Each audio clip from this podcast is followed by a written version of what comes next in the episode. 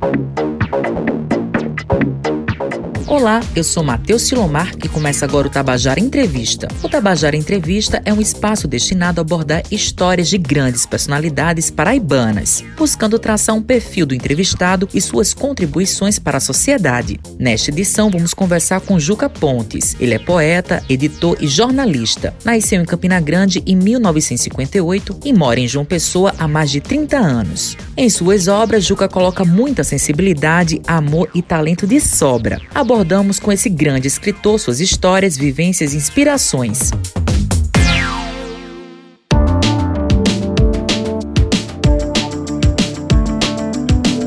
Nesta edição, vamos conversar com Juca Pontes, poeta, editor e jornalista. Juca nasceu em Campina Grande e mora aqui em João Pessoa há 30 anos. Ele vai contar um pouquinho da trajetória de vida e também das suas belíssimas obras. Juca, é um prazer estar falando com você. Seja muito bem-vindo ao Tabajara Entrevista. Bom, prazer é todo meu, Matheus, por esse convite de participar desse momento né, que a gente tem vivido, essa pandemia assustadora, cada um a, a, sua forma, cuidando do outro e também é, procurando os caminhos viáveis para continuar, né, fazendo o seu trabalho. E é isso que a gente tem feito. Juca, quem é Juca Pontes? Bom, quem é Juca Pontes? É, meu caminho é, tem sido voltado para a poesia, né? Juca Pontes é, é o poeta que também é editor. Então, esse meu olhar da poesia, esse meu olhar que convive diariamente com a poesia, é o olhar também responsável para o que a gente vive na literatura, o que a gente vive através do livro, porque esse meu trabalho como editor traz essa responsabilidade de traduzir o pensamento né, das pessoas que escrevem para o formato de um livro, né? Como é que, que cada livro tem a sua feição, nenhum é igual ao outro. E aí, a partir do texto que cada autor escreve, que cada autor quer transmitir o seu pensamento, a partir desse texto, então é que o livro tem a sua formatação, né? A forma que a gente encontra de traduzir o pensamento de cada autor. Então, Juca Pontes é isso: metade poeta, outra metade editor, é um paraibano que também é pernambucano, porque minha minha família é de Pernambuco, eu tenho outra família em Campina. E aí eu nasci em Campina, mas me criei até os 14 anos em Caruaru, onde minha mãe morava. A partir daí, quando ela morreu, eu tinha 14 anos, então retornei a Campina, depois vim para João Pessoa. Então, metade também sou paraibano, outra metade pernambucano. Então, essa é a, a linha mecha do que é o meu olhar, né, de ser humano e assim, um, e mais importante esse olhar do ser humano é sempre ter o carinho, a atenção às pessoas, o respeito às pessoas como um ponto principal de caminho. A gente está falando sobre essa questão das experiências e vivências, né? Que a partir das experiências e vivências que o ser humano vem tendo, a gente vai começando a colocar nos textos, né? Eu acredito que é muito isso, nessas né? vivências e inspiração para o próprio autor. E pelas suas andanças, né? Você está me dizendo que permeou para alguns lugares e nessas viagens, o que é que foi de mais proveitoso para você enquanto escritor e também como inspiração para colocar em suas obras? Essa caminhada vem de longe, né? E assim, vem bem dentro da barriga da minha mãe, porque nesse momento eu tinha esse olhar para a música, né? a música já era uma coisa que estava existia dentro de mim e a, a, leitura, o carinho pela leitura, pelo caminho do livro. Então isso já tinha desde quando eu era pequeno. A minha infância em Caruaru, os ensinamentos da minha mãe proporcionaram a mim o que eu sei e o que eu sou hoje. O maior pensamento, o maior momento do ser humano é o carinho. Então, é, é eu acho que é, eu tenho sempre caminhado nesse, nesse caminho, porque faz parte né, do, do meu ensinamento, da minha, do que eu aprendi com minha mãe. E aí, nessa dessa viagem né, desde a infância, e aí, assim, em outras obras, ela vem acontecendo, tudo que eu é, expresso através do meu, dos meus escritos vem dessa infância. Hoje, com esse novo livro, é lógico que está mais presente, mas nas outras publicações também, porque sempre há uma, uma um, um, rio que corre até chegar ao mar. Né? Nas obras todas que eu tem escrito, há esse, esse olhar permanente né, do rio que vai seguindo seu caminho até o mar. Isso aconteceu com o ciclo vegetal, que é o, assim, eu levei 15 anos para concluir esse livro, porque eram minhas andanças por Caruaru e por Campina e pela Paraíba e boa parte de Pernambuco, que eu, eu assim, aqui eu passei boa parte da minha vida, né, na Paraíba. Então conheci lugares, né, conheci pessoas, fiz amizades e aí, essa viagem, vamos dizer, do Rio até chegar ao mar, é porque eu fui para o interior né, da Paraíba, desde Cajazeiras, Souza, Catolé do Rocha, assim, que eu tenho uma convivência, tenho família também lá, e aí é, Campina, Guarabira, então várias cidades com as quais eu convivi, eu, eu, eu convivi realmente com as pessoas né, desse lugar. Então tudo isso é, foi um, uma, uma fonte, né, para que eu continuasse nessa direção, dos meus escritos focarem os lugares que eu conheci as pessoas que eu conheci né, e que admiro hoje, as pessoas, a amizade né, como um todo. E na construção desse de livro Ciclo Vegetal, eu teve um momento assim que é guardado para a Pedra do Engar, porque foi um momento assim muito intenso na minha vida, conhecer a Pedra do Engar porque quando eu morava em Caruaru, eu não tinha nenhuma notícia sobre a pedra. E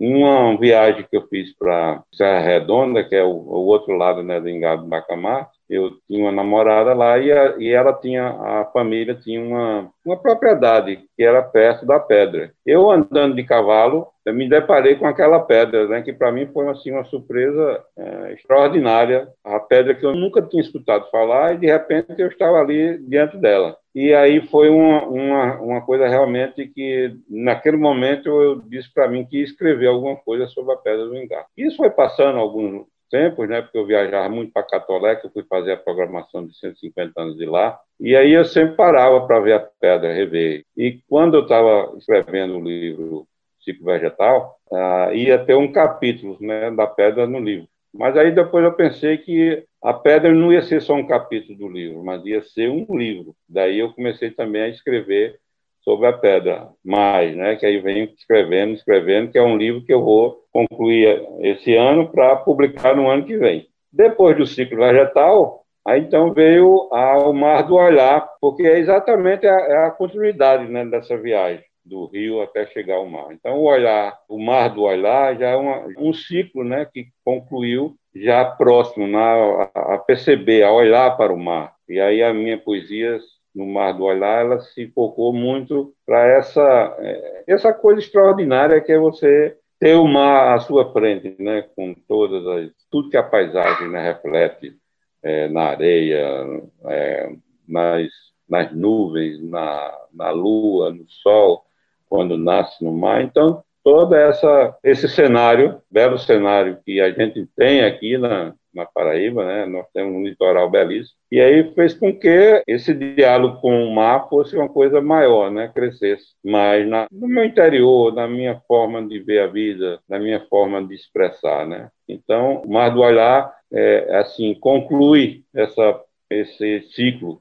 E aí, depois disso, eu comecei a me dedicar às flores né, do meu jardim, que já aí é, um, é um universo, não é de literatura infantil, mas é um livro dedicado à infância, que é a infância que eu vivi, a infância que eu transmiti para meus filhos e continuo agora com meus netos, né? Porque essa parte dos netos ela é bem diferente, né? Porque você então se torna também uma criança brincando com seus netos. Eu acho que essa é a maior encontro, que é quando a criança que eu fui me transfiro e me transformo na criança que sou ao lado dos netos.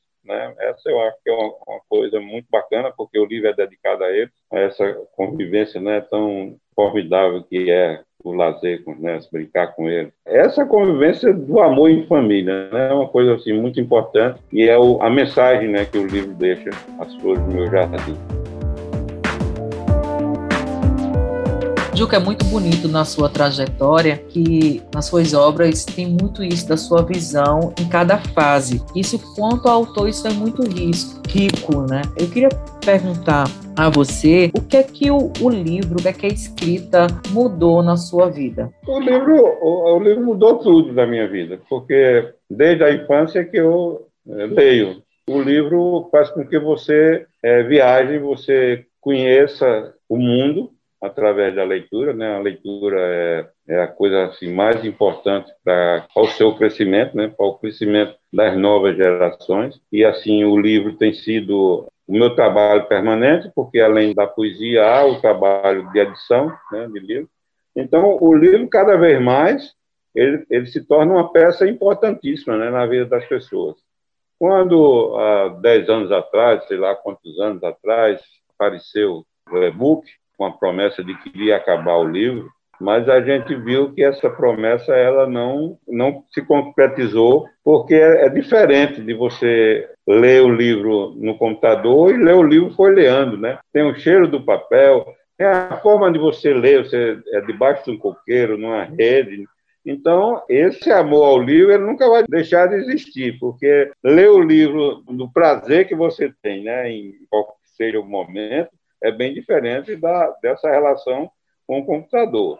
É lógico que a internet ela propicia uma maior convivência né, com as pessoas. É, você pode se comunicar daqui para o Japão, daqui para os Estados Unidos, para onde for, então, isso realmente é uma. É, a internet ela muda é, a comunicação com as pessoas, mas ela jamais vai, vai ter a mesma função, né, o mesmo prazer que é a, ler o livro, né, olhar.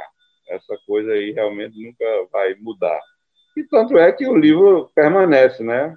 mesmo com a dificuldade das livrarias, das editoras, que a gente vê hoje, né, as principais livrarias fechando, as editoras é, não, não tendo a capacidade da publicação que tinha anteriormente, mas, ao mesmo lado, ao mesmo tempo, há uma preocupação que antes não existia. Você chegava numa livraria, não encontrava o que você encontra hoje, né? A preocupação com o acabamento do livro, né? A capa, tudo hoje tem uma, um acabamento bem melhor do que antigamente gente tinha.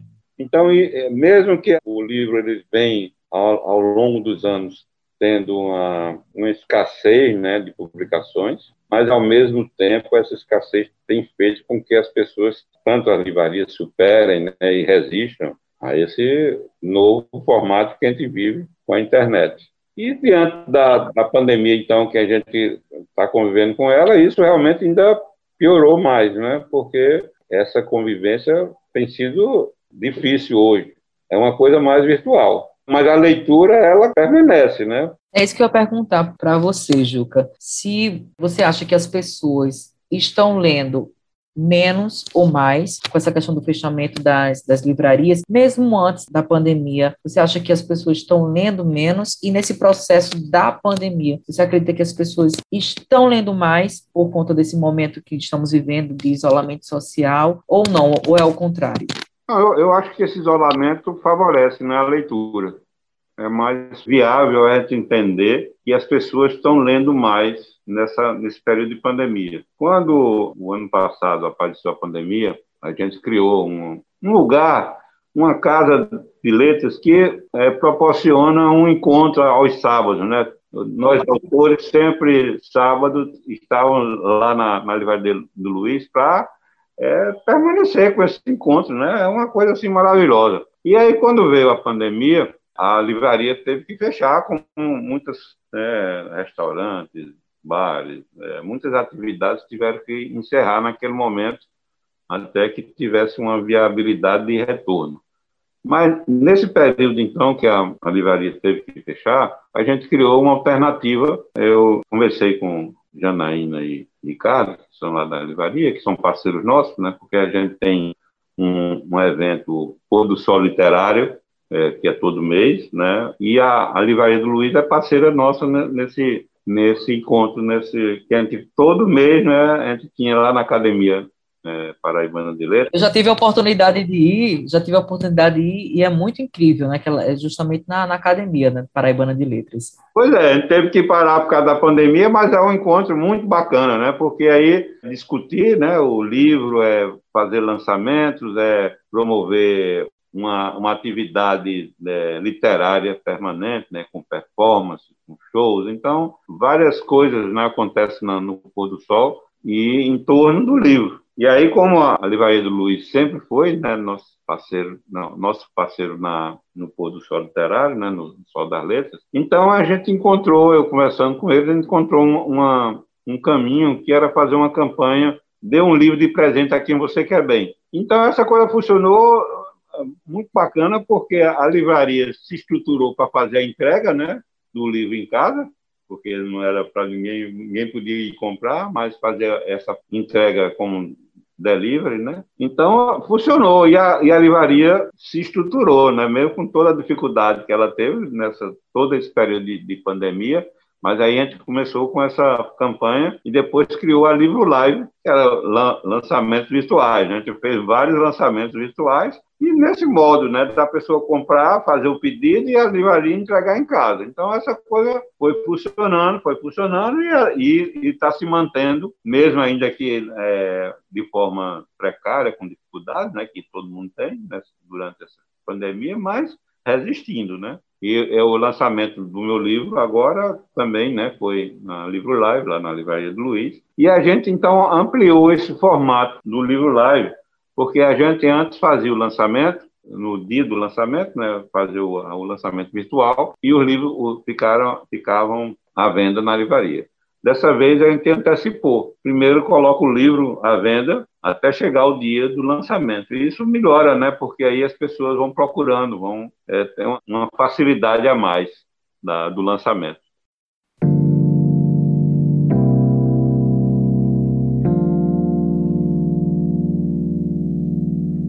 É nesse quesito que a gente vem falando sobre a questão da resistência e entra um outro ponto também que do ano passado para esse ano teve a questão dos impostos, o aumento de impostos dentro do livro, né? E com isso teve um pouco de encarecimento do, do produto final. E o que é que o senhor avalia em relação a isso? Se isso também pode ser um empecilho para que as pessoas tenham acesso à leitura, por exemplo? É uma coisa assim, é um absurdo, até, pode até falar nisso. Enquanto as editoras estão com dificuldades, as livrarias também, a gente vive esse momento de pandemia, não é momento de falar em aumentar imposto, em colocar imposto por livro, inclusive. Né? Cada vez mais isso só faz dificultar o acesso ao livro. E é exatamente o contrário que a gente luta. Né? Para cada dia, cada vez mais, a gente, conquiste um leitor a mais por dia. Então, essa medida, como tantas outras medidas desse governo que a gente é, vê que não é um governo sem noção, sem humanidade, então é uma medida realmente, não há condição da gente entender isso. Juca, a gente está falando sobre essa questão de ser paraibano, e a gente já está encerrando a nossa entrevista, né? Por mim, eu passaria horas e horas conversando com o Juca, que o Juca tem muito pano para a manga para a gente conversar muito. Né? E nos encontros que a gente teve, teve muito isso, né? A gente conversar e passar o tempo. Tem duas perguntas que eu, que eu queria é, encerrar agora, nossa entrevista, que é perguntando o que é que a literatura, a função da literatura para a sociedade atual. Qual a importância dessa, dessa ferramenta para a nossa cultura e para um povo? A literatura ela sempre teve eh, essa importância, essa grande importância, é, não só hoje, como bem atrás, quando a gente tem nomes como Augusto dos Anjos, como Zé Lins de Rego, como Zé Américo de Almeida, e assim é, traduziram o melhor que a gente tem na forma de, de, de pensar, na forma de expor o pensamento. Tanto Zé Lins como Zé Américo e o próprio Augusto conviveram nesse ambiente de engenho. E aí transformaram a nossa literatura numa coisa impressionante, numa coisa extraordinária, porque focou a nossa forma de viver e traduziu isso para o mundo. É, o mundo conhece a, a, nossa forma de ser através da literatura. E isso é, é, é, que foi antes, hoje é atual, atualíssimo, porque a gente tem uma, uma literatura realmente de qualidade aqui na Paraíba. E isso faz com que cada vez mais as pessoas, as gerações que estão chegando, aprendam mais né, com, a, com os escritos de nossos paraibanos. É, então, a, a literatura como antes, hoje é atualíssima e é importante demais para o crescimento das pessoas. Né? E até também, né, Juca, nessa construção da identidade, né? Como a gente vê nomes como Juca Pontes, Zé Lins, Ariano Suassuna, isso mostra para a gente da nossa construção da nossa identidade, né? Porque eu tenho muito orgulho de ter pessoas, escritores, não só paraibanos, mas que representam nossa terra, nossa raiz, mas também não, não só para o Brasil, mas para o mundo todo, né? Então, Juca, a gente está encerrando aqui o Tabajara Entrevista com essa última pergunta, que é para saber qual personalidade paraibana que você queria que a gente entrevistasse aqui no nosso podcast. Eita! Bom, tem uma, uma figura assim que eu adoro, que é eu tenho uma paixão enorme por ela, que é Maria Valéria Rezende. Então, eu acho que é uma, uma figura, tanto a forma de ser, a forma de escrever, né? e ela tem aqui, o grupo Mulherio das Letras, e ela, e, ela, e ela é uma resistente, né? com 60 anos começou a escrever, e hoje escreve belíssimamente, né? já foi premiada com Jabuti, com né, vários prêmios outros. Então, ela é uma grande figura paraibana, mesmo não sendo é, nascida né, na Paraíba, mas ela se considera uma grande paraibana e nós a amamos, consideramos mais ainda ela uma grande paraibana. Juca, a gente agradece demais pela entrevista. A gente passaria horas e horas conversando sobre literatura, porque há sempre um campo vasto da gente falar e valorizar nossa cultura paraibana. E você é um exemplo de campinense também pessoense que mora há mais de 30 anos aqui na Paraíba. E é muito, dá muito orgulho para nós paraibanos, viu? Muito obrigada, Juca.